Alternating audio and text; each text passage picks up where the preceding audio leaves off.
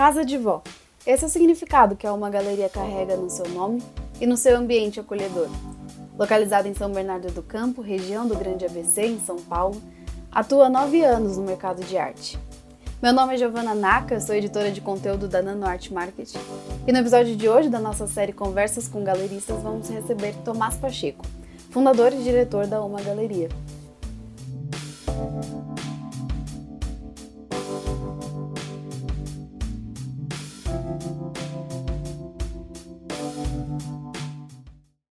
Olá, Tomás, muito obrigada por ter aceitado o nosso convite. Que bom que você conseguiu separar um tempinho para participar da nossa conversa com galeristas. É um prazer te receber aqui. Obrigado pelo convite, é um prazer falar contigo. Bom, eu queria começar então com uma pergunta mais pessoal sobre a sua trajetória enquanto galerista. Você é uma pessoa jovem que veio de outra área. Poderia contar um pouquinho sobre como foi o processo de inserção no mercado de arte e a abertura da OMA? Claro. É...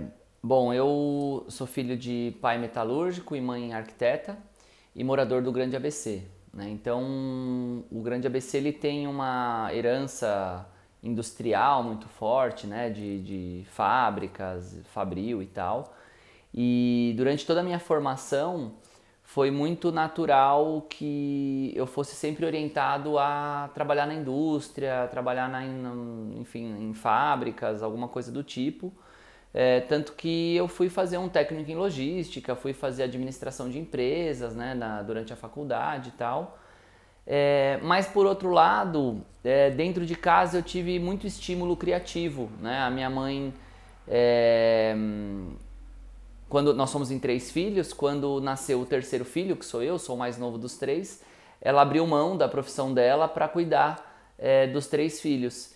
E, e aí ela, por ter uma veia criativa natural, ela sempre estimulou a gente com pintura, bordado, cerâmica, com N, N coisas criativas. Então isso sempre fez parte do meu repertório é, pessoal, assim, como hobby. Eu lembro literalmente, por mais clichê que pareça, eu lembro literalmente de pequeno, meu hobby era desenhar, desenhar bandeiras, desenhar coisa do tipo.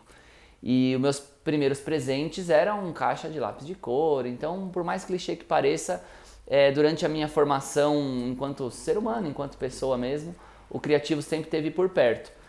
Mas aí na hora de escolher uma profissão, a influência do, do território onde eu estava inserido, ela foi muito grande e aí eu fui para essa área de é, mais da indústria, da, das fábricas. E, e, comecei a trabalhar desde cedo, aqui na região também. Primeiro trabalhos informais, desde muito cedo, mas depois formalmente numa transportadora, depois até que fui parar de fato em uma grande montadora.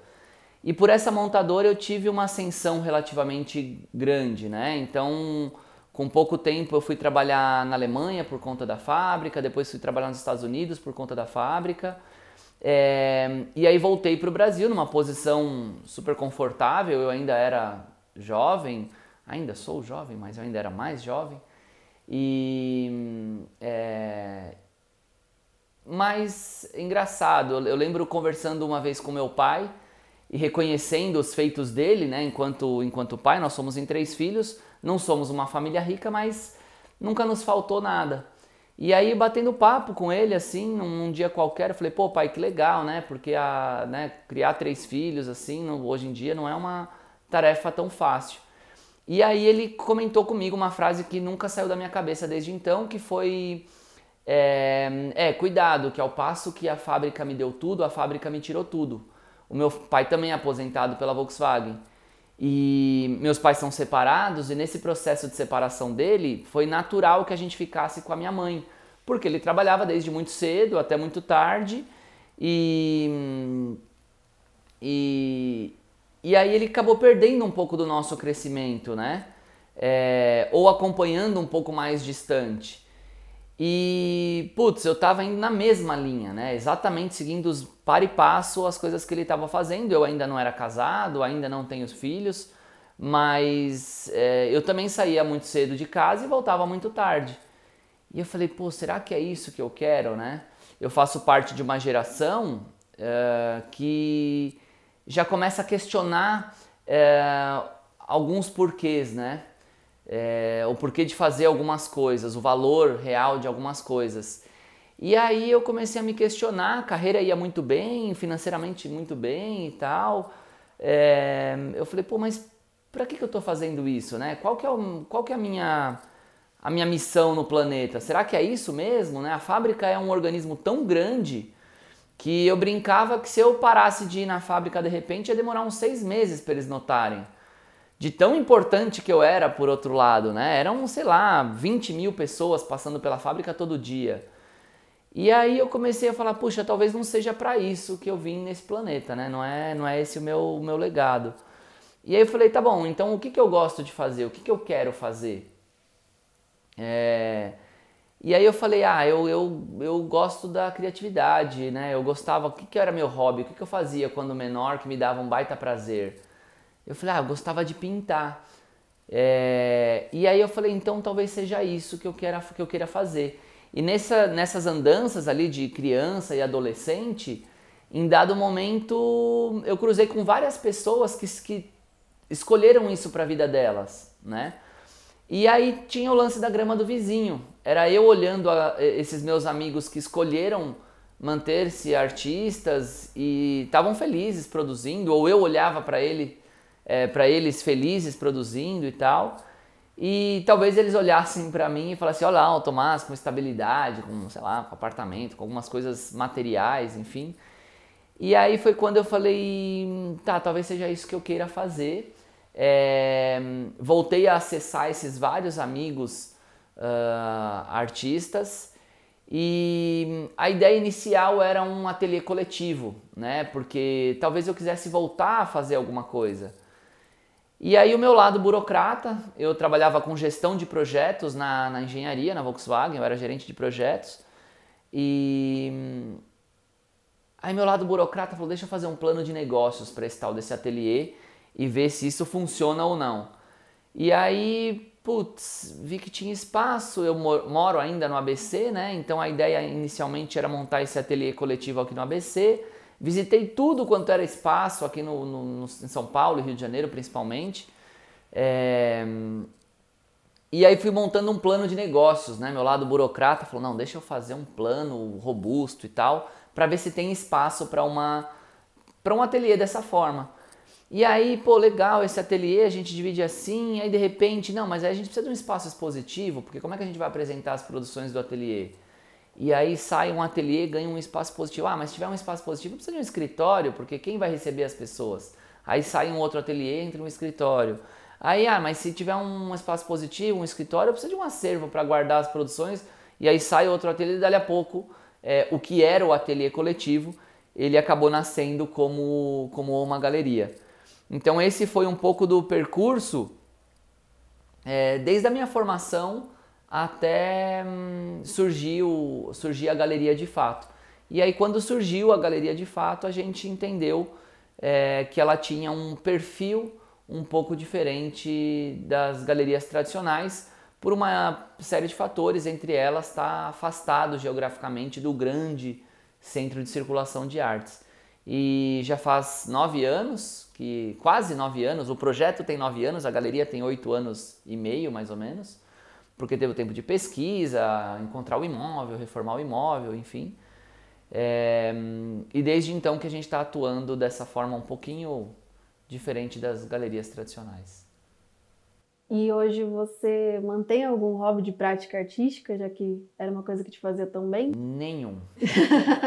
Nenhum. É, você sabe que eu me encontrei tanto nos bastidores assim do circuito de arte que, é, que eu me sinto absolutamente pleno, assim, completo. E aí eu fui ver que de fato é, eu sempre tive um perfil agregador, um perfil de criar coisas, de organizar pessoas. Então, desde pequeno, mesmo quando, por exemplo, eu pintava, eu organizava mostras, né, e eventos e exposições e tal, uma coisa ainda super incipiente, super é, for fun, mas já estava movimentando as pessoas para fazerem alguma coisa.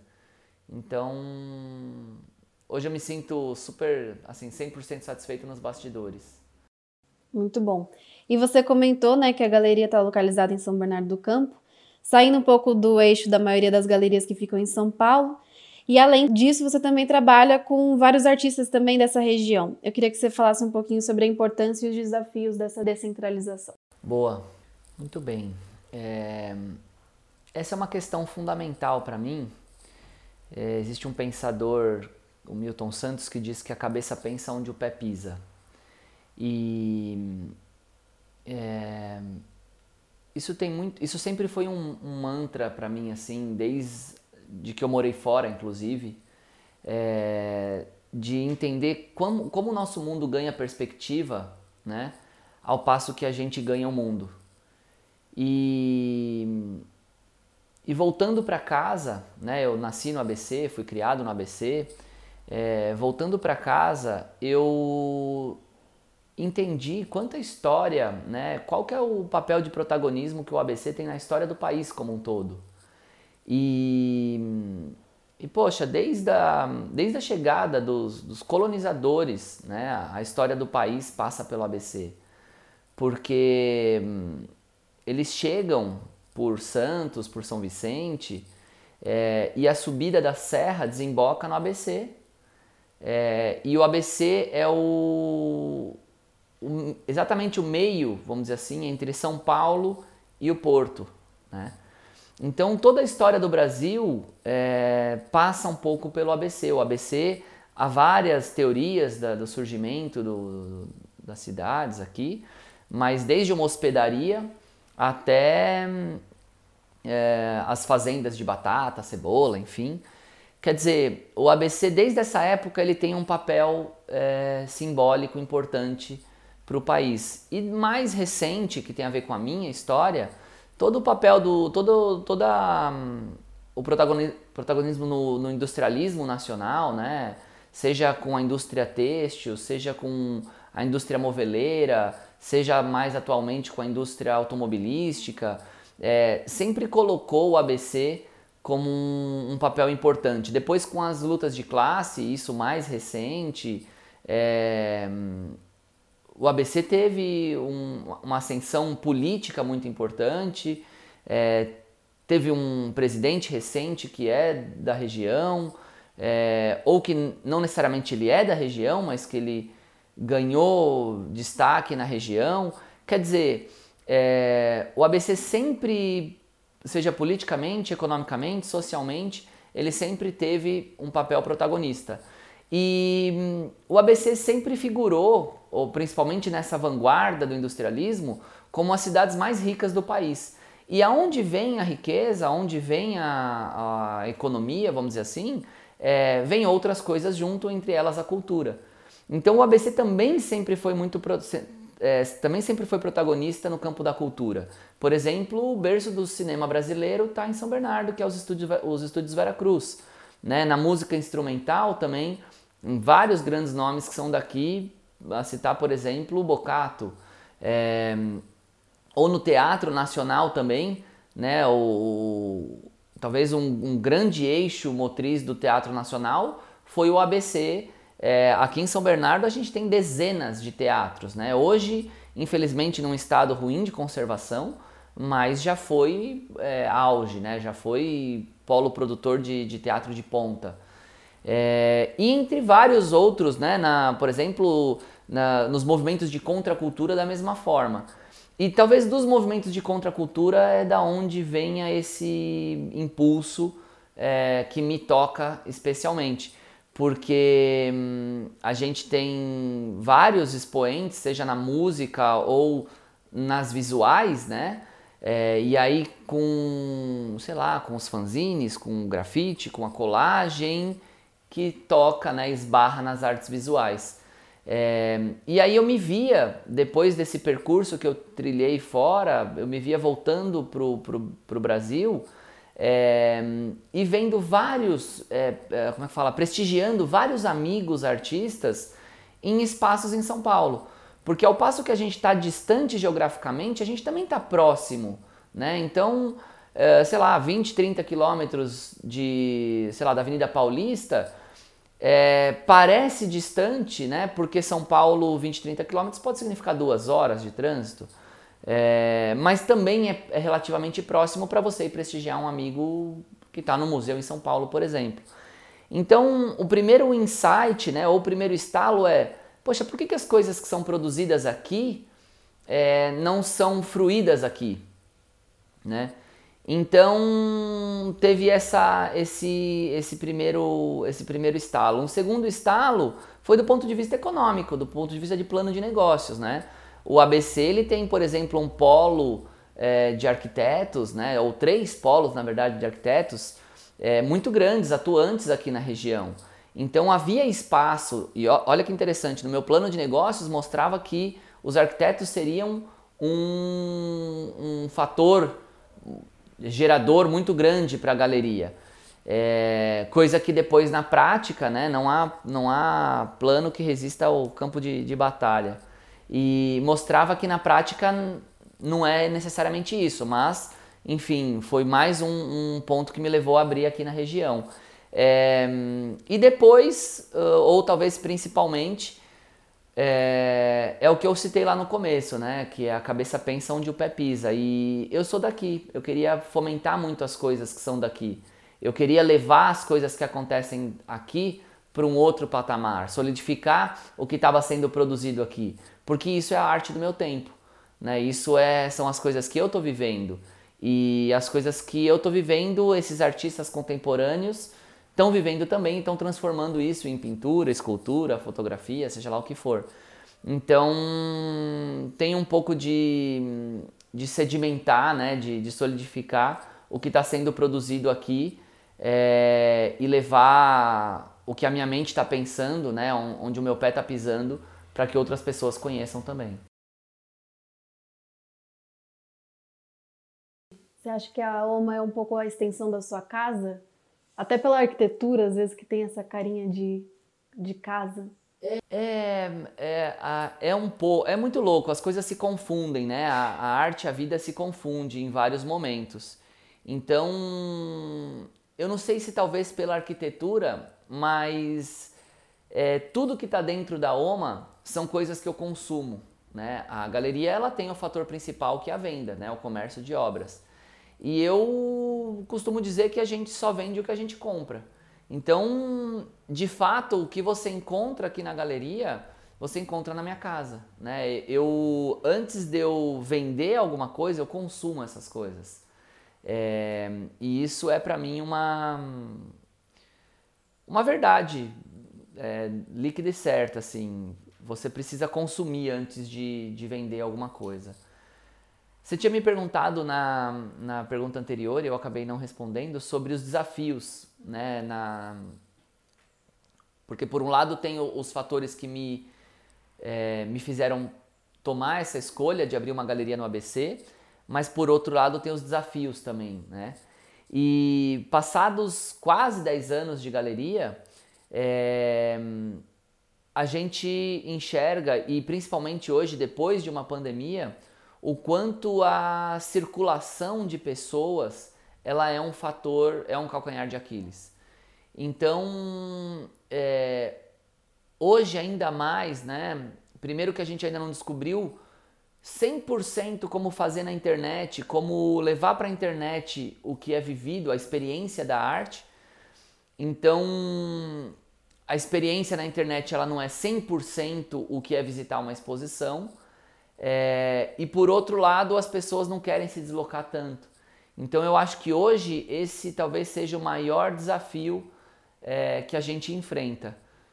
É, como, por um lado, convencer as pessoas a se deslocarem e entregar alguma coisa que seja de fato transformadora para elas, é, sem fazer elas se deslocarem tanto, né?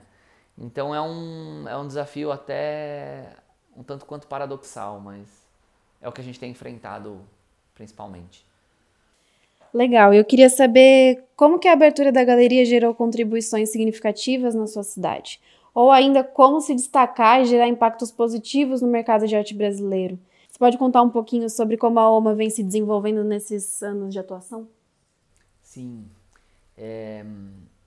Bom, primeiro que nós somos a primeira galeria da região então, há nove anos atrás, é, não havia qualquer outro espaço privado de, de promoção de artes visuais uh, em, toda, em todo o ABC, né?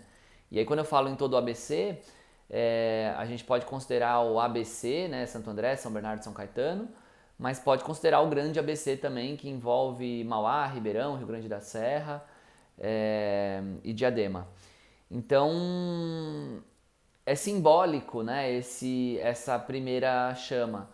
E é interessante que depois que a gente se instalou aqui na região, é, pouco tempo depois abriu um ateliê de um fotógrafo na Rua de Baixo, que é do Henrique Ribeiro. E aí, pouco tempo depois, também abriu um ateliê na frente quase da OMA, que é a Casa 7. E aí, pouco tempo depois, abriu uma galeria na, em um shopping aqui da cidade, que é um artista que toca, o Beto Damasceno. E aí, pouco tempo depois, também o Luiz Prieto em São Caetano, e etc, etc, etc e todas as pessoas que circulavam, né, ou circulam pela OMA. Então, é, de fato, a gente trouxe, né, virou um pouco o, o foco de luz ali para o que estava acontecendo no ABC. E isso ficou mais notável para mim ainda quando a galeria passou a circular nos principais meios de, de fruição ali de, das artes visuais, que hoje é, são as feiras de arte. Então nós íamos para as primeiras feiras de arte, isso talvez há quatro ou cinco anos atrás, cinco anos atrás, ou mais até, seis anos atrás, por aí, sete, não me lembro. É, e eu levava, né, como uma galeria São Bernardo do Campo. E aí as pessoas olhavam aquilo e faziam, pera, mas uma galeria, uma galeria, vocês não são de. E estava escrito, né, logo abaixo, São Bernardo então as pessoas já começavam a associar, sim, sim, nós somos de São Bernardo. Ou o contrário, eles diziam São Bernardo do Campo, pera, São Bernardo do Campo eu vi alguma coisa, tem lá a, a Galeria. Né? Então eu, eu comecei a perceber o quanto que essa descentralização geográfica é, era um fator preponderante para as pessoas também, de descobrir algo que estava além né, ali da, do eixo principal de circulação da, de artes visuais, pelo menos. E, e, isso é interessante porque vai dando espaço, né? vai abrindo a, a porta e o caminho para pessoas que vêm junto da gente. Né? Então, vários artistas é, da região começaram a buscar os seus próprios espaços em, outros, é, em outras galerias, em outros ateliês, em outros espaços alternativos, enfim, e foram conseguindo né, esses, esses espaços. E, e a nossa, o nosso papel, eh, a gente foi entendendo esse nosso papel de abrir caminho, não só é, como um, um papel de abrir caminho, mas como de preparar essas pessoas para dar esses próximos passos. Então a, a, galeria criou, por exemplo, o Laboratório de Artes Visuais, né, é, que é uma iniciativa que a gente mantém, ela foi pausada só na pandemia por motivos óbvios, mas que a gente mantém de formação de, de público. Então eu não acredito muito em atuar só na ponta final, né? De, de dar visibilidade sem ter preparado essa pessoa para assumir o ônus e o bônus dessa visibilidade, né? Então o laboratório é uma coisa que atua na outra ponta, formando artistas, né? Ou é, profissionalizando a atuação desses artistas e principalmente por um laboratório acontecer dentro de uma galeria, a gente não fica restrito ao papel da, da poética do trabalho, né? A gente fala sim sobre muito sobre poética, criação, é, criatividade, é, mas a gente fala muito sobre gestão de carreira, sobre estratégia, sobre planejamento, né, sobre mercado. É, e isso eu fui vendo que vários artistas que passaram pela, pelos nosso, pelo nosso laboratório, não que seja mérito exclusivo do laboratório, não é isso que eu quero deixar aqui, é, não é essa impressão que eu quero deixar aqui, o mérito é, é dos artistas, mas sem dúvida a gente é uma gotinha dentro dessa, desse repertório todo que eles vão criando. E conseguindo espaços, entrando nos salões, ganhando prêmios, participando de feiras com outras galerias, é, fazendo exposições em outras galerias. E, e, isso de fato é uma construção de legado, né? Isso é de fato influenciar uma geração de artistas né, que está por vir. Então, passados 10 anos, é, a Oma Galeria já está no currículo de muitos desses artistas. Né? E isso eu vejo que é um papel de transformação, porque a carreira de um jovem artista ela é muito pautada pelo próximo passo. Parece que ela, que ele, uma coisa que acontece hoje dá espaço para ele dar o próximo passo. E aí acontece alguma coisa, ele dá o próximo passo. E aí acontece alguma coisa, ele dá o próximo passo. E até que ele não consiga uma margem grande né, de N coisas, seja de dinheiro, seja de produção, né, de um corpo de obras e etc, etc, é, ele não consegue planejar os próximos passos. Então, atuar nessa ponta com jovens artistas é sempre o próximo passo e o próximo passo e o próximo passo. E a gente está empurrando esses artistas para os próximos passos. E hoje eu vejo que alguns artistas, né, principalmente os artistas que têm uma relação formal com a galeria, hoje conseguem planejar os próximos passos. Né? E então eu acho que o nosso principal legado é influenciar toda uma geração de artistas que eu tenho chamado de, de, de a geração ABC, né? Porque ex, existem gerações anteriores à minha que são é, como é que fala muito proeminentes, né? Tem nomes muito grandes vindos do ABC, por exemplo, o Saciloto, é, que é uma geração, é, por exemplo, a Sandra Cinto, que é uma outra geração depois do Saciloto, é, e agora uma geração, né, essa geração ABC, que talvez seja uma geração junto, mas um pouco depois da geração da Sandra Cinto, é, que são todos essa, todas essas jovens e jovens artistas é, que estão vindo junto com, junto com a OMA e junto comigo, consolidando a, a geração ABC.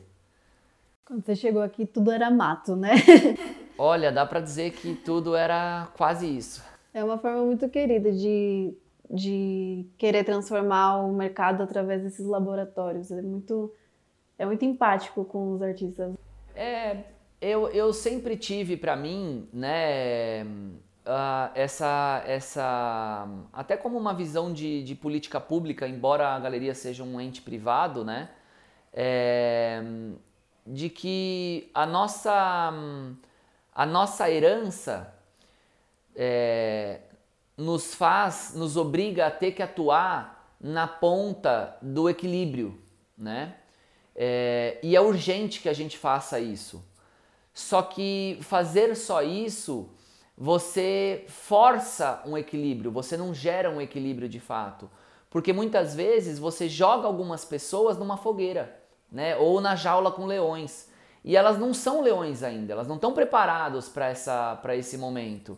Então, uma, uma política pública, né, embora eu não esteja aqui fazendo política pública, mas ela só é, é eficiente se ela atua nas duas pontas, ou quiçá nas duas pontas e no meio. Né? Então ela, ela força um equilíbrio, mas ela prepara ações de base para que essa base em algum momento encontre o equilíbrio.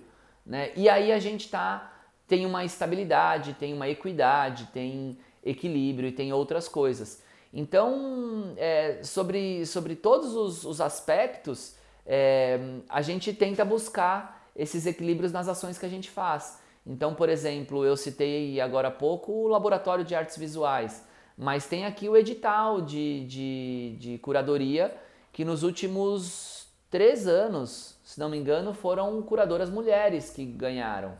Né? A gente tem o edital de residência, que a vencedora também do último edital foi uma artista mulher também. É, o nosso laboratório, a última edição, que foi pausada por conta da pandemia, mas que a gente já se comprometeu com eles que voltando, né, a, a e a gente está voltando aos poucos a essas atividades presenciais, todos os, os, os convidados para o laboratório da, da última edição vão continuar. A gente tinha mais da metade de participantes mulheres. A gente tinha praticamente metade dos participantes é, artistas negros. Né? A gente tinha vários representantes LGBTQIA. Então é, é um pouco de atuar na base e, e, e preparar essas pessoas para assumirem lugares tais e não jogá-los nesses lugares tais é, sem que talvez o trabalho tivesse pronto ainda. É, sem, porque eles nunca viveram uma condição de equilíbrio. Então eu acredito. É, é um tema muito difícil, muito delicado, que talvez dê um podcast só para falar sobre isso, mas.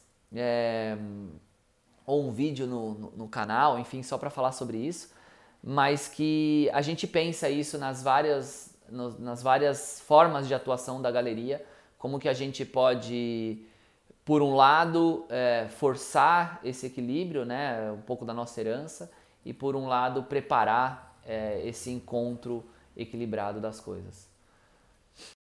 Legal. Então, além da comercialização de obras de arte e da representação de artistas, você também percebeu uma necessidade de explorar novos caminhos, visando uma maior troca de experiências. E a partir daí surgiram segmentos Oma Educação e Oma Cultural. Você pode falar um pouquinho sobre esses projetos? Super. São projetos que é, eu tenho muito prazer de fazer, né? embora eles não tenham necessariamente um viés econômico para a galeria. Então, quando a gente se percebeu distante geograficamente desse eixo principal de circulação de, de artes, isso nos obrigou a atuar de uma forma um pouco diferente, que era formar público, né? É, formar público de vários pontos de vista, né? tanto consumidor do conteúdo quanto consumidor mesmo porque teria-se um desafio de fazer as pessoas atravessarem a cidade, né, ou virem de uma cidade para outra, porque a gente está em outra cidade, é, para consumir é, obras. E, e aí foi então que eu percebi na minha pesquisa que as pessoas vão aonde tem a circulação dos artistas, né?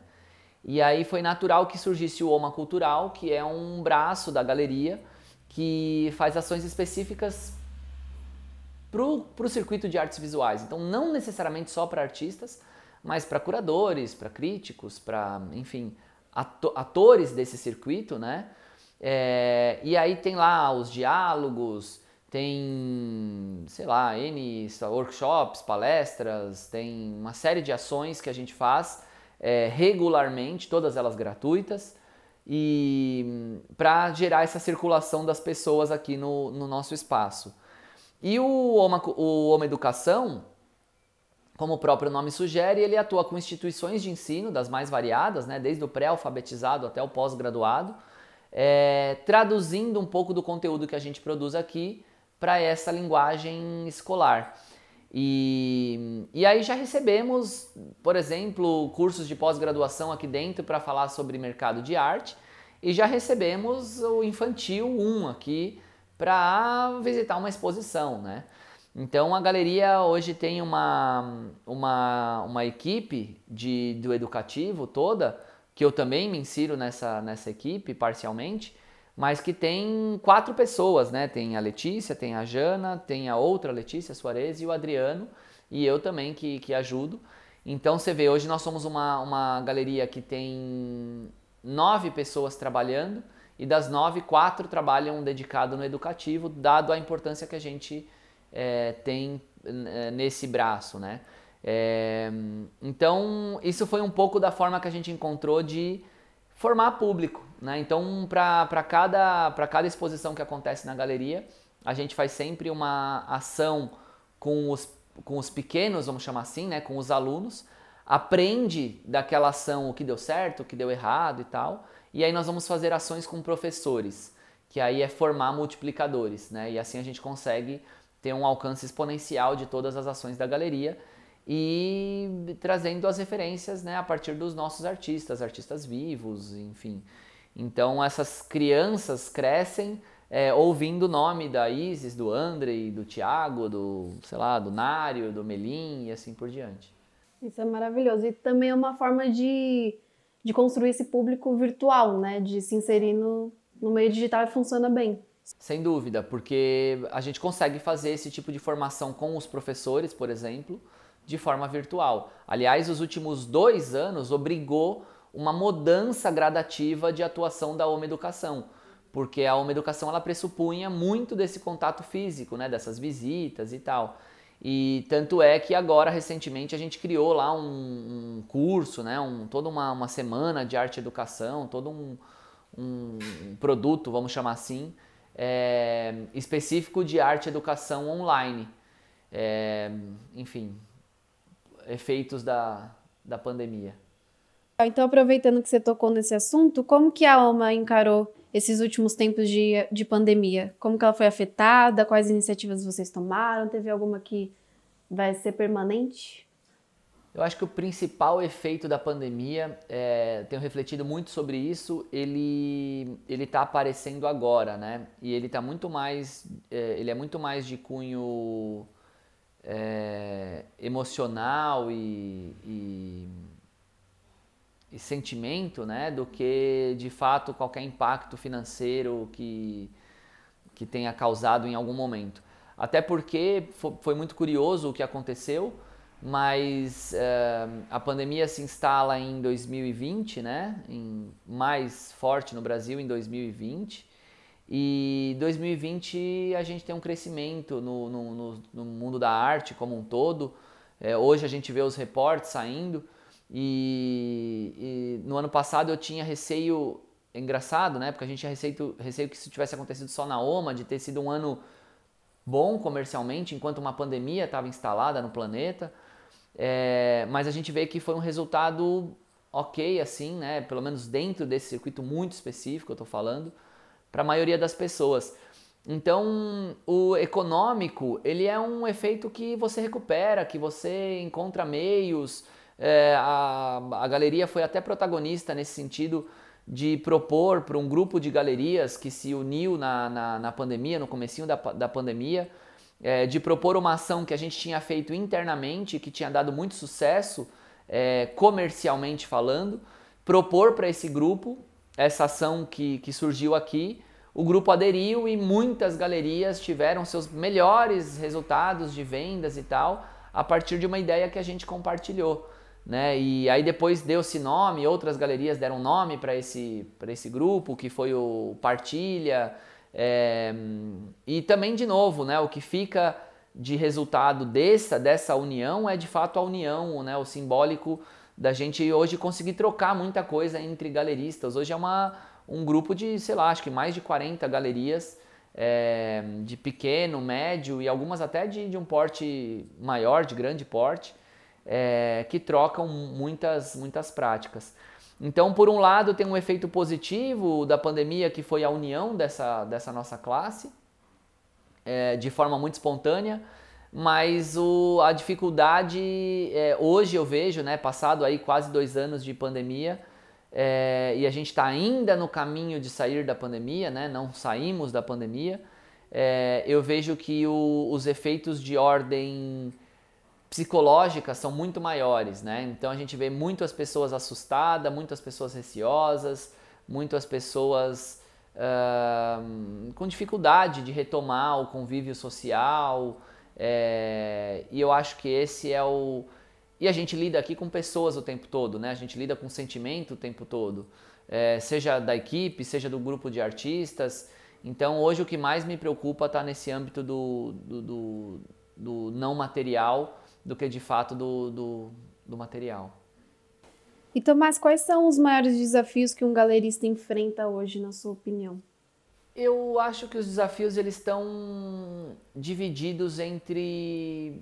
Eles são correspondentes ao, ao estágio que você está de desenvolvimento da sua galeria, né, da sua carreira. Então, por exemplo, no começo, os desafios que eu enfrentava para um galerista que estava iniciando e que de novo, né, comentei no comecinho desse bate-papo que não venho de uma família de marchands ou colecionadores e tal. É, eu abri a galeria, não tinha ninguém para ligar para vir visitar e comprar uma obra de arte. Né? Então, o, o, primeiro desafio que eu tive foi é, fazer as pessoas entenderem que o que estava aqui dentro era obra de arte, né? E vender os primeiros trabalhos e conquistar as primeiras pessoas, né? Colocar isso na, na cabeça dos primeiros clientes. É, então esses foram os primeiros desafios, foi sobreviver, né, quase, o, o, economicamente falando, e consequentemente dar condições de que os artistas também sobrevivam da, da produção deles. Então esses foram os primeiros desafios do enquanto galerista. Depois disso, quando a gente começou a acessar o, o principal circuito de, de artes visuais e participar das feiras e tal, já não era mais um desafio vender obra de arte porque hum, a gente tinha conteúdo, tem conteúdo de qualidade aqui dentro. Então, ao passo que as pessoas descobrem o que está aqui dentro, é natural esse desejo ser desperto nelas. Né? Porque são artistas que estão ocupando os principais espaços de arte pelo, pelo país. Então, é, o desafio passou a ser é, como projetar a carreira desses artistas de uma forma maior, né, mais rápida e para lugares é, de maior visibilidade. É, então passou a ser um pouco mais o, o institucional.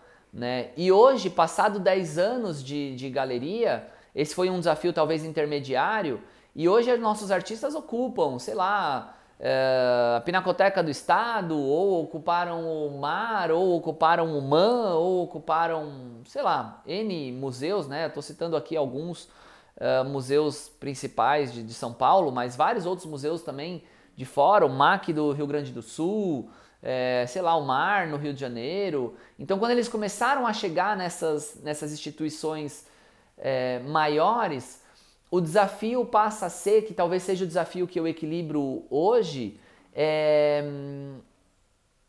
a expectativa da, da, da, carreira do artista, né? essa, equilibrar essa projeção, esse crescimento da carreira do artista e o suporte da galeria no mesmo, no mesmo, ao mesmo passo. Porque hum, é muito louco, tudo, ao, ao, passo que os artistas vão crescendo, o ateliê deles vão crescendo, as obras vão crescendo, as instalações vão crescendo. Então a gente tem trabalha com artistas hoje que tem obras que não cabem dentro da galeria, né? E como é que você coordena isso? E eles querem produzir, você não, né? Ao contrário, a gente não pode ser um freio, a gente tem que ser um, uma gasolina né, para eles. E, então eu acho que hoje o principal desafio é, é acompanhar a crescente desses artistas e é um desafio até fundamental do ponto de vista de identidade e que a galeria começa a se perguntar, né, é, o que, que ela quer ser? Porque lá atrás era uma galeria jovem com artistas jovens consolidando a carreira de artistas jovens. Hoje eles já não são mais tão jovens, né? E de carreira eu estou dizendo. E, e até porque, ao passo que eles foram crescendo, artistas novos foram entrando na galeria que já não eram artistas jovens quando entraram na galeria. Né? Que já tem premiações, Prêmio Pipa, Marco Antônio Vilaça e N outros prêmios.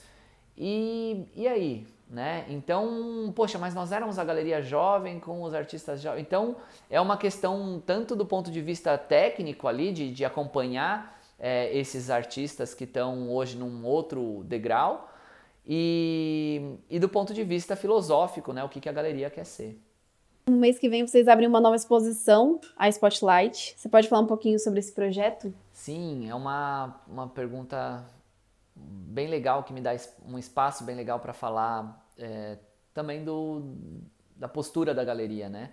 Porque spotlight em inglês é foco de luz, né? E, e o spotlight ele é uma prática de grandes galerias é, de apresentar para onde elas estão olhando, né? E então é, várias galerias que eu conheço, elas têm o spotlight, que é um espaço reservado para é, jogar luz para aquele trabalho, aquele artista ou aquele grupo de artistas naquele momento. É, e ao passo que a gente está crescendo, de novo, mais uma vez, né? É, a galeria vai crescendo, vai é, ocupando outros espaços e tal. Para onde a galeria está olhando? Né? Para quem são, quem quem quem está vindo né, de jovem, de produção jovem, fresca, junto com a galeria. Porque, de novo, né, o, o trabalho vai crescendo e hoje a gente tem aí uma equipe de nove pessoas, que é um custo fixo, que é todo essa, essa, esse monte de coisa que vem junto de, de uma galeria desse tamanho. É, e a gente não consegue mais apresentar um artista jovem e vender um trabalho de 500 mil, sei lá quantos reais, né? Porque não paga a conta. Então tem um, uma, questão, uma questão financeira, econômica aí. Então quando a gente cria o Spotlight, é para a gente mostrar para o circuito como um todo e sentir o circuito como um todo, é, a receptividade disso, do lugar para onde a gente está olhando. Então vai ser uma primeira, uma primeira exposição é, desse projeto que é um projeto para ser duradouro, né, para ocupar o calendário anual da OMA, sempre é, em algum momento, talvez sempre no segundo semestre, enfim, isso é menos relevante, mas sempre uma vez por ano a gente ter o, o spotlight e mostrar para onde que a gente está olhando. E o spotlight desse ano ele vai ser feito com o Michel Senassetti, que é um, um artista que está muito próximo da galeria. Né? O, o, Michel trabalha com a gente também, mas ele trabalha na produção aqui na, na galeria.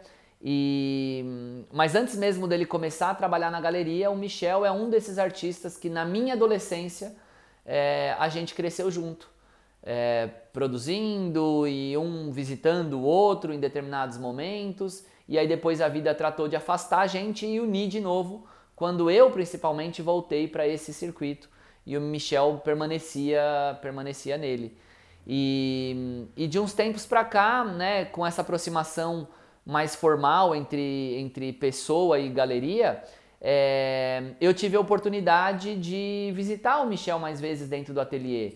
Aliás, várias, incontáveis vezes dentro do ateliê, porque são incontáveis as vezes que a gente está junto. Então eu vou acompanhando a, a, a, como é que fala? a sofisticação que o trabalho dele vai ganhando, a solidez que o trabalho vai ganhando, né? É, e o Michel tá com uma ascensão super bacana de carreira.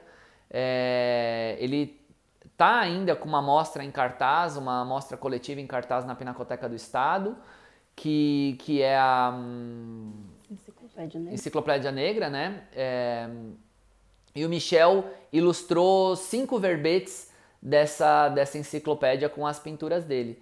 E, e pela forma de construção das pinturas é, dele, porra, genial, assim. E foi um, foi um trabalho que teve bastante repercussão. É, e eu fiquei, fiquei muito feliz de participar desde o começo da construção desse trabalho, porque a gente já estava juntos. É, e agora é, jogar, né, mostrar para onde a galeria está olhando, mais do que jogar a luz, é, mostrar para onde a galeria está olhando e, e, dividir esse espaço com o Michel vai ser um, vai ser um prazer, porque é um, um artista e uma pessoa que eu tenho muito prazer de, de dividir os, os dias.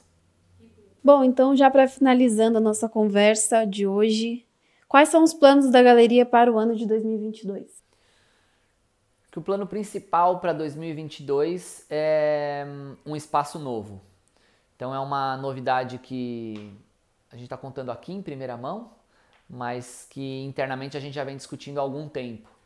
É, porque muito maluco, né? Mas a, a, essa, essa questão que a gente conversou alguns minutos atrás do território, ela se acentuou mais no pós-pandemia, ou ela está se acentuando mais no pós-pandemia. É, então a gente está procurando uma forma né, de estar tá mais próximo do, dos nossos clientes, dos nossos stakeholders como um todo, né, dos críticos, jornalistas, curadores, etc. Então a galeria está migrando, não migrando, mas ela está ampliando seu espaço de atuação é, e indo com um segundo espaço para mais para perto desse eixo principal de circulação, sem abandonar o, o local original que é aqui onde a gente está conversando em São Bernardo. Então, para o ano que vem, é, a gente está buscando esse, esse segundo espaço e isso deve acontecer ainda no primeiro, no primeiro semestre, já a inauguração. Né?